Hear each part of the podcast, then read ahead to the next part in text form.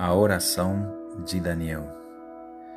Quando Daniel estava na Babilônia, recusou-se a obedecer ao decreto do rei de que não poderia ser feita nenhuma petição a qualquer deus ou homem por trinta dias. Ele fechou os olhos para o decreto que o retiraria de seu quarto de oração e recusou-se a ser impedido de clamar a Deus por medo das consequências. Então, três vezes por dia ele se ajoelhava e orava. Daniel capítulo 6, versículo 10. Orava como costumava fazer, entregando a Deus as consequências de desobedecer ao rei.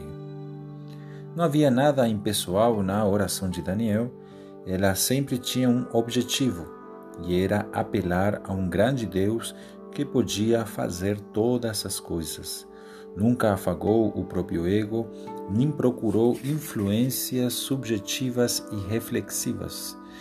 Diante do terrível decreto que procurava tirá-lo da posição que ocupava e do poder de lançá-lo na cova dos leões, três vezes por dia ele se ajoelhava e orava, agradecendo ao seu Deus.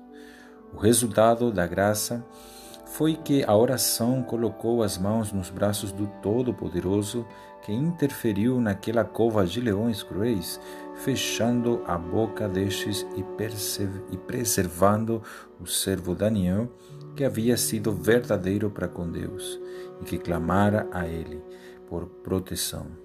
A oração de Daniel foi um fator essencial na derrota do decreto do rei e em embaraçar os governantes perversos e invejosos que haviam feito a armadilha para ele, a fim de destruí-lo e removê-lo da posição e do poder que ocupava no reino.